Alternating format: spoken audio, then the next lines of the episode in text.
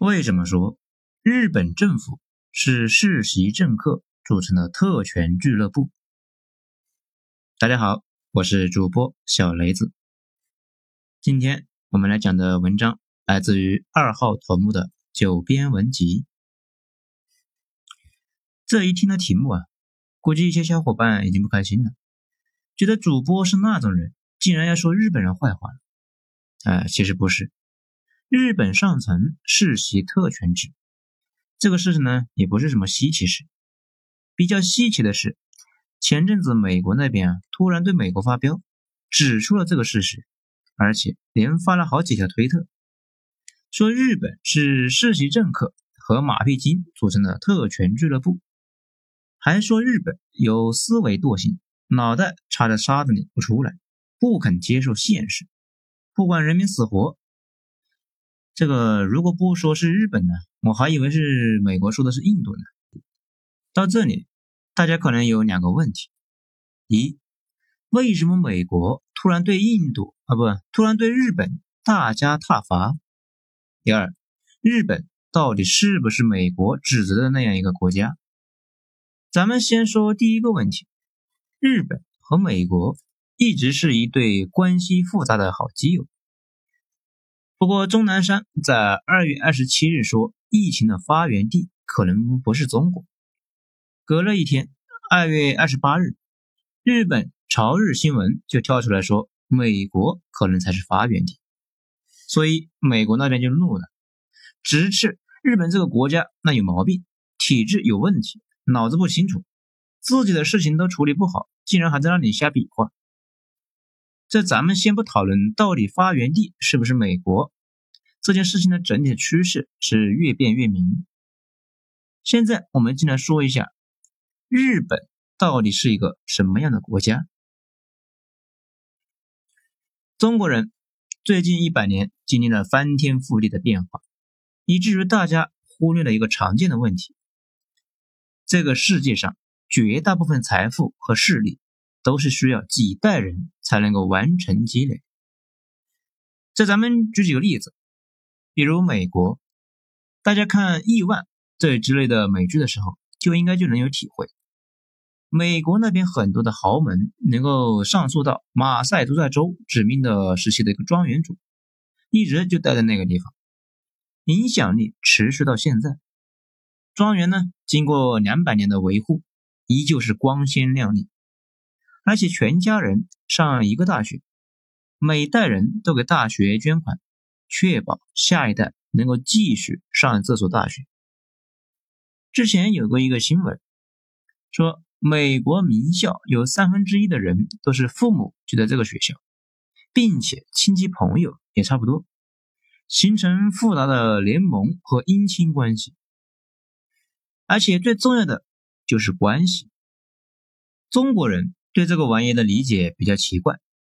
早年公知横行的时候，把中国人凡事讲关系，西方人凡事讲规则挂在嘴上，这让我们这样村里面的土炮误以为只有中国人这么看重关系。等到这些年溜达了十几个国家，又看了一堆电影之后，才发现这都是一个样啊！这玩意都是人类的底层固件，在哪都差不多。事实上。正如人类比猴子厉害的原因是能够结成两百人以上的社团，强人跟普通人相比，最明显的差别是他们之间的关系能够提供他们更多的资源，而且有个东西叫信任机制。比如你买笔记本的时候，几乎不会去买一个杂牌，一个不熟的朋友要找你借一大笔钱，你本能的觉得是不想借。因为你对那些不了解的东西缺乏信任，你们之间的合作那也就很难建立起来。讲到这里呢，大家应该就明白了。如果两个家庭都非常有权势，而且互相打交道很多年，这两个家庭之间就容易产生非常深刻的信任感，互相可以借调对方的资源，变得更加强大。这也是马太效应在人类世界中起作用的一个套路。普通人很容易在一次飞来横祸中遭到灭顶之灾，但是豪门大家族却可以通过调动别人的资源来提高生存的概率。所以，我们往往说的“富不过三代”，那肯定是不对的。像他们霍亨索伦家族和哈布斯堡家族，那都是持续了上千年的豪门。在宋朝之前，我国呢也出现过大量的千年家族，这个是很正常的。大豪门在历史进程中更有竞争优势，所以吧，一般想要灭掉豪门大户，需要法国大革命那种斩草除根式的对贵族的屠杀，或者像俄国革命那种的连根拔起，贵族被枪毙，财产被充公，那其他的影响力都不太大。比如德国这个国家呢，经历过两次世界大战。但是却没有经历过那种深入骨髓的大革命。豪门大户的孩子没去堑壕里面跟英法部队拼刺刀，盟军大轰炸的时候，他们就躲到村里去了，或者干脆去了美国，所以损失那一直也不大。这最逗的呢，是一对东德的家族，苏军打过来的时候，他们知道该离开了，跑去了英国。这要知道。当时英国和德国是交战国，但是这些人由于在英国有亲戚，那就跑英国去了。啊，这里说一下啊，英国女皇，嗯，就有德国汉诺威血统。那这一帮人呢，跑了英国，那后来又跑去了美国。等到两德统一，这些人又搬回了东德，他们祖宗世世代代待的地方，安安静静的做地主，以至于现在的德国。是这个地球上最奇葩的国家。贫富分化这个问题竟然得分开讨论。如果只讨论上班阶层，经理、公务员和工人的收入应该是世界上分化最小的。但是再把眼界放大一点，那就比较尴尬了。德国有一堆的财阀是崛起于俾斯麦时代，后来那有新崛起的，也有陨落的。不过整体来说，在这一百五十年里面，连续性非常的强，甚至第一次和第二次世界大战触及灵魂的改变了德国。但是，对德国的财阀们基本上没有整治，一直延续到现在。现在这些财阀的收入呢，现在已经是完全沉迷，财产转移到海外，变成了国际游资，赚全世界的钱。大家不知道他们有多少钱。他们也没有义务跟大家解释。如果把这些人加进来，德国又是整个欧洲贫富分化到离谱的国家。说这些呢，其实就想说一件事情：跨越百年的财富家族是常态，像某国这种新贵的模式反而是非主流。讲这么多，主要就是想跟大家解释一下，我们今天要讲的日本。整个官僚阶层被几百个门阀给把持的情况下，在全世界范围内既不正常，又很正常。现在的日本的历史是从明治维新开始的，明治维新有点像辛亥革命，看着呢好像闹腾的挺大的，也很凶，其实整体的格局变化没有那么大。明治维新以前是一个叫德川幕府的东东那统治的日本的。后来几个幕府那起来之后，打掉了德川幕府，他们和天皇形成了寡头格局，一起共同治理日本。新政权各级官员和政府机构都跟之前差不多，只是上层的大佬变了一下，还有新崛起的一部分新的冒险家，这些人一起构成了新日本。比如那个著名的三井这三井家族。这个家族呢，在中国明朝那会儿就已经是声名显赫，在明治维新中站队天皇，为天皇的队伍筹集粮草，压铸成功啊！在随后得到了政府的大量资金和政策资助，比如大名鼎鼎的帝国银行也是他们三井旗下的产业。再比如我们熟知的大久保利通，他本来呢是一个穷困潦倒的下级武士。明治维新期间，果断抓住了命运的脖子，并且在历次冒险中的冒险成功，后来身居高位。从那以后，他们家的人一直盘踞在日本的政府高层，整整六代人，一直到八零后比较熟悉的是咱们的那个歪嘴麻生太郎，那也是他们家的人。而且他们这种不是简单的就从政就完事了，如果是那样，很快就会衰落了。你得有钱才行，把钱和权一起控制住，以钱谋权，以权谋钱，这样的游戏才能够滚动起来，就不至于老一代死了，新一代那也就萎了。麻生太郎他们家呢，就比较有代表性，在一百多年中，既是政府大员，又是同时跨了好几个行业的财阀大佬，同时跟日本几乎所有的豪门联姻。这在日语里面，这种大佬们之间的互相联姻啊，就被称之为“归阀”。归也就是大家闺秀的归，阀军阀的阀。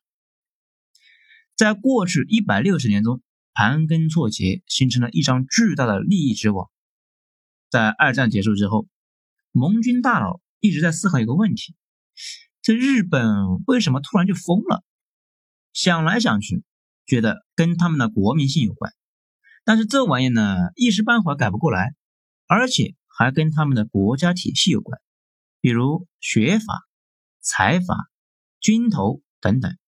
所以战后，美国积极的对日本进行了改造，比如麦克阿瑟曾经就大刀阔斧的对日本的财阀进行拆解，把财阀赶出了管理层，冻结他们的资产。本来准备对日本的官僚体系也来一次彻底的换血，但是很快就发现没法操作，不但没换，还启用了一堆战犯，比如我们经常说的安倍晋三的外祖父岸信介。他和他的满洲小伙伴早年在中国东北那忙活啊，按理说都是要清算的，但是很快就出任政府大员，稳定局势。这些人上台之后呢，就开始偷偷摸摸的找机会把财阀们重新放出来。朝鲜战争爆发之后，美国又开始武装日本，日本政客趁机立刻行动起来，颁布了一堆的法案，把财阀的钱还了回去。财阀重新出了道，比如我们上面提到的三井财团，这个财团本来已经被美国人搞得崩溃了，随后偷摸的回归，到如今依旧是日本的三大财团之首。这就是他们长达百年经营的结果。日本政界和商界通过漫长的融合，通过姻亲、大学同学相互扶持。就算这样倒了之后呢，也非常容易的重新再起家。一般来说，日本政坛有五大家族：麻生、鸠山、小泉、安倍、福田，还有一百多个稍微小一些的。现在的日本自民党三百多个席位中，其中有一百多个被这些世袭性质的家族控制的，剩下的又跟这些门阀有着千丝万缕。有大量的姻亲或者是赘婿，最著名的呢，应该是小泉家族。他祖上是明治维新时期的军火商，内战爆发之后，果断站队，站到了天皇那边。战后生意那是大到离谱啊，积累起来了天量的财富。然后家族进入了国会，国会总共是一百一十四年的历史，他们家在国会就待了九十四年。小泉纯一郎是个首相，大家都知道。现在小泉的儿子小泉进次郎也在国会里面呢。日本那边说这个小伙子应该能够当上首相。现在的安倍晋三，他爹叫安倍晋太郎，也是日本政坛的牛逼人物啊，是小泉纯一郎的导师和伯乐。在日本那边，门阀之间是相互做导师、推荐入阁的啊。而且安倍的外祖父就是带领日本经济起飞的日本社会帝国主义者岸信介，这个岸信介呢也是首相。此外，安倍的叔叔也是首相，安倍的爹本来也是首相，但不过突然就死掉了，导致他们家暂时就没法实现一门四相的人生小目标。在讲到这里面，大家可能就有点纳闷了。那日本不是已经民主了吗？议员不是选出来了吗？他们是怎么保证每次都被选上的呢？这个其实也不复杂。日本是把整个国家分成一个一个的选区，老百姓呢选他们信任的人去国会。这举个例子，大家就知道了。你们村有资格选一个候选人去国会，嗯，为大家争取权益。啊，没错，议员在大家的眼里就是去给大家争取权益的。你会选一个你们那一代有头有脸的，还是会选一个没啥背景的奶油小生呢？而且，如果大家去日本碰上他们选票，就能够看到到处贴的小纸片用来拉票，那是需要花很多钱的。普通人哪能够跟传统的大家族比啊？不能说全部，但是绝大部分人还是会更相信那些有头有脸的，毕竟他们在国会待的年头多啊，资源足，认识的人那也多。老百姓会觉得他们更加有可能给自己争取到权益。如果连他们都搞不定，让别人过去，那简直就是浪费时间呢。而且一个老议员觉得，呃，如果自己干不动了，就得考虑接班的事情。他出入的时候，就会带着他的儿子到处溜达，到大家那里面混个眼熟。等他不干了，他儿子顺利的接班。如果呢还不够有力，在儿子竞选的时候，叫上当地的权威人士一起给小同志背书，争取。把他送进国会。我们上面有讲过，政治家族都是政治和经济一体的。很多议员家族呢，在地方上那也是有产业的，地方上的老百姓利益和他们家的利益往往是重合的。比如，嗯，修条路，既有助于当地的老百姓，也有助于他们家的厂子，所以呢，老百姓也就很放心，甚至呢，无脑投票。这种好几代人都在当议员的情况呢，在日本被称为世袭议员。老百姓一边骂，一边继续选那些家族势力。日本国会里面有很多座位都是一坐就是好几代人，比如安倍、小泉、麻生，那国会基本有个位置贴着他们的家的名字，祖宗六代都坐在这个位置上面。之前出差在日本的一个边远地区。那个房东老太太说：“没啥可选的，从他奶奶开始，他们那一代的议员就一直只叫一个中曾根的一家人。这家人在他们县里有工厂、牧场、房地产，也一直能够在国会争取到拨款，所以大家也就信任他们家的人。这种信任和互动也就持续了下来。别的候选人那根本就不会去掺和这件事。”因为掺和那也没用，其他地方呢也差不多啊。咱问了一下，说是有的地方可能会有三个家族，议员从他们三家里面轮流出，而且这三家呢，在过去几十年里已经联姻成一家人了。其实选谁都无所谓。整体而言，日本越是那种小地方，大家的生活变化不大，议员那越是稳定。在大城市。有时候白领们讨厌所谓的权威，所以经常会随便选一个看着顺眼的。这种状态从明治维新一直持续到现在，中间经历过一次大战，两次衰退都没有影响这种整体的局面。当然了，也有特别厉害的人，比如前段时间明星式的人物铃木桑，他一开始呢就是个公务员，后来辞职掉公职去让大家选举他。先选了一个没人愿意干的岗位，然后呢拼命的干，一点一点的积累人脉，再加上他形象又好，有了一点背景，现在干到了北海道的知事。北海道，呃，前段时间呢疫情也比较严重，他呢就几乎天天上电视，而且是几个比较能干的之一。这讲到这里面，大家就可能就明白了，为什么美国人把日本政坛叫做。世袭政客俱乐部了吧？这有一说一，美国人呢其实并没有夸大其词。那么问题来了，为什么美国人说日本政坛有特权呢？这个又比较复杂。这一点美国人感触的非常深，因为他们没少被日本人忽悠啊。美国早些年在外交杂志上有美国驻日本参赞写的一篇文章。非常说明问题。他说，日本腐败非常少，但特权比整个东亚加起来都多。他举了几个例子，说日本，嗯，政府呢要采购一批设备，选哪个公司来做呢？日本的做法并不是公平的竞争，而是几个管事的议员先商量好，然后先内定下来。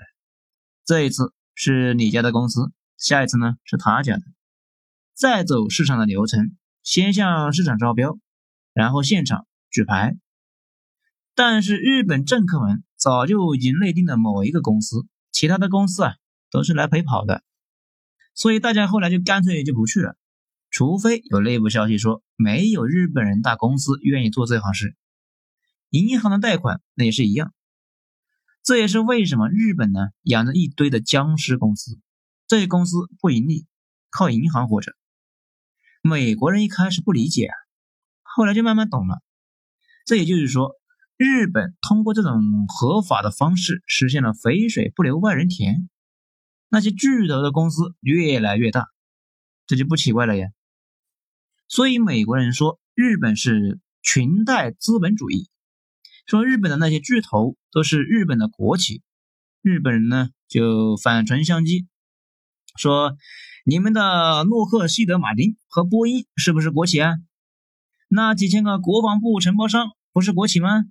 哎，这美国人摸着脸说，哎，你们先聊啊，我有点事先走了。那你说这玩意合法吗？当然合法。你说这个东西合理吗？这很难说得上来有多合理呀。大家仔细体会一下下面这句话：你要想办法在不犯法的前提下钻空子。体会一下，在日本是一个阶级固化的社会吗？是，也不是。首先要说的是，任何深度发展的国家都是非常稳定的。尤其是陷入那种低增长的模式，有严重的存量博弈的一个场景，屌丝逆袭什么的，那就非常非常的难。前段时间，马前卒说，韩国是个低配版本的种姓社会。那什么是种姓社会呢？就是每个阶层都内部互相通婚，层级之间的流动性非常的差，出生就决定了一个人的百分之九十。我们呢，把这个话题再往前推一步，你就能够发现，这基本是每一个成熟型社会的特征。不管你喜不喜欢，乐不乐意，这也是我们经常在海外溜达的人一个共同的体会。国外一般有百分之十的人非常专业，但是剩下的全是一帮屌丝，而且呢是那种认命的屌丝，不学习也不上进，过一天混一天算一天的那种。因为他们那边的财富和家庭已经积累了好几代，甚至几十代，你能够混成啥样，基本上一出生就决定了，除非你天赋异常。欧美跨越阶层主要是靠打篮球、当明星什么的，嗯，这些呢主要是依赖于天赋。日本也很明显，社会稳定到了极点，随便开一个铺啊，那都是开了几十年的，还有一些竟然开了几百年。爹呢是司机，儿子大概率那也会是司机。他老爹呢是厨子，儿子呢一般也在帮厨，将来好继承爹的店呢。这在中国这种继承父辈手艺的习俗已经不常见了，却日本非常常见。工匠精神那就是这么来的，再加上大部分政治家也是世袭的，这好像日本人有这方面的传统啊。但是。如果一个有志青年非常的希望向上爬，那有没有戏呢？也有，但是概率非常低。日本跟我们不一样，日本的官员分为了两种，一种是政治家，也就是我们刚才说的选举上去的那些人，他们选举成功之后啊，一般就会去各省部做大佬，但是部级以下的都是通过文官考试考上去的，这些人呢。十年寒窗，先通过公务员考试，然后从基层科员干起，一步一步往上爬。尽管最高能够做到事务次长，那再上也上不去了。不过呢，是已经非常高了。百分之九十九的官僚们这辈子都没法做到这个位置，这种官僚不是世袭的，而是靠考试和拼搏拼上去的。形象好，人缘好，会来事，再加上办事能力强，在文官里面能爬到很高很高。政治家是选举的，每隔几年一换，但是公务员却是终身的。这乍一看呢是流水的政治家，铁打的公务员呢。不过如果延长到上百年，却变成了公务员是变来变去的，政治家一直都是那几个家族。讲到这里呢，大家应该已经明白了，日本这种状态既正常也不正常。按理说也没违法，社会运行的好好的，但是这种模式势必会造成社会流动性极差，而且是越来越差。美国人说的那种情况会愈演愈烈。韩国嘛，最近刚拍了个电影叫《寄生虫》，那个片的内容呢非常简单，说的就是住在山顶上的有钱人和住在坑里面的穷人之间的事情。这里面呢，片中有一个大长镜头，就是穷人一家子跑回家的过程，就是一直在下山的过程。这一堵无形的墙，隔离了两个家庭之间，直到最后发生了剧烈的冲突。这个片子呢，在全世界是引起了强烈的共鸣啊！这里当然是除了特朗普之外啊，他讨厌这个片子。韩国片方的人反唇相讥的说，他看不懂字幕。反正共鸣的原因吧，无疑是这种情况在全世界那是越来越常见，但是又没啥好解的好的解决方案呢。日本现在已经深度的陷入了严重的通缩，社会活跃度那是非常的低。这也是为什么安倍要喊一亿国民总活跃，因为日本非常的不活跃，强调啥那就缺啥，这些都是跟几乎冻结的社会结构强相关的。如果一个人再怎么努力都突破不了现状，还怎么努力，怎么活跃呢？这也是为什么日本民间有句留言，说日本这个国家呢，什么都有。就是没希望。好了，今天咱们就讲到这里，精彩下次接着继续。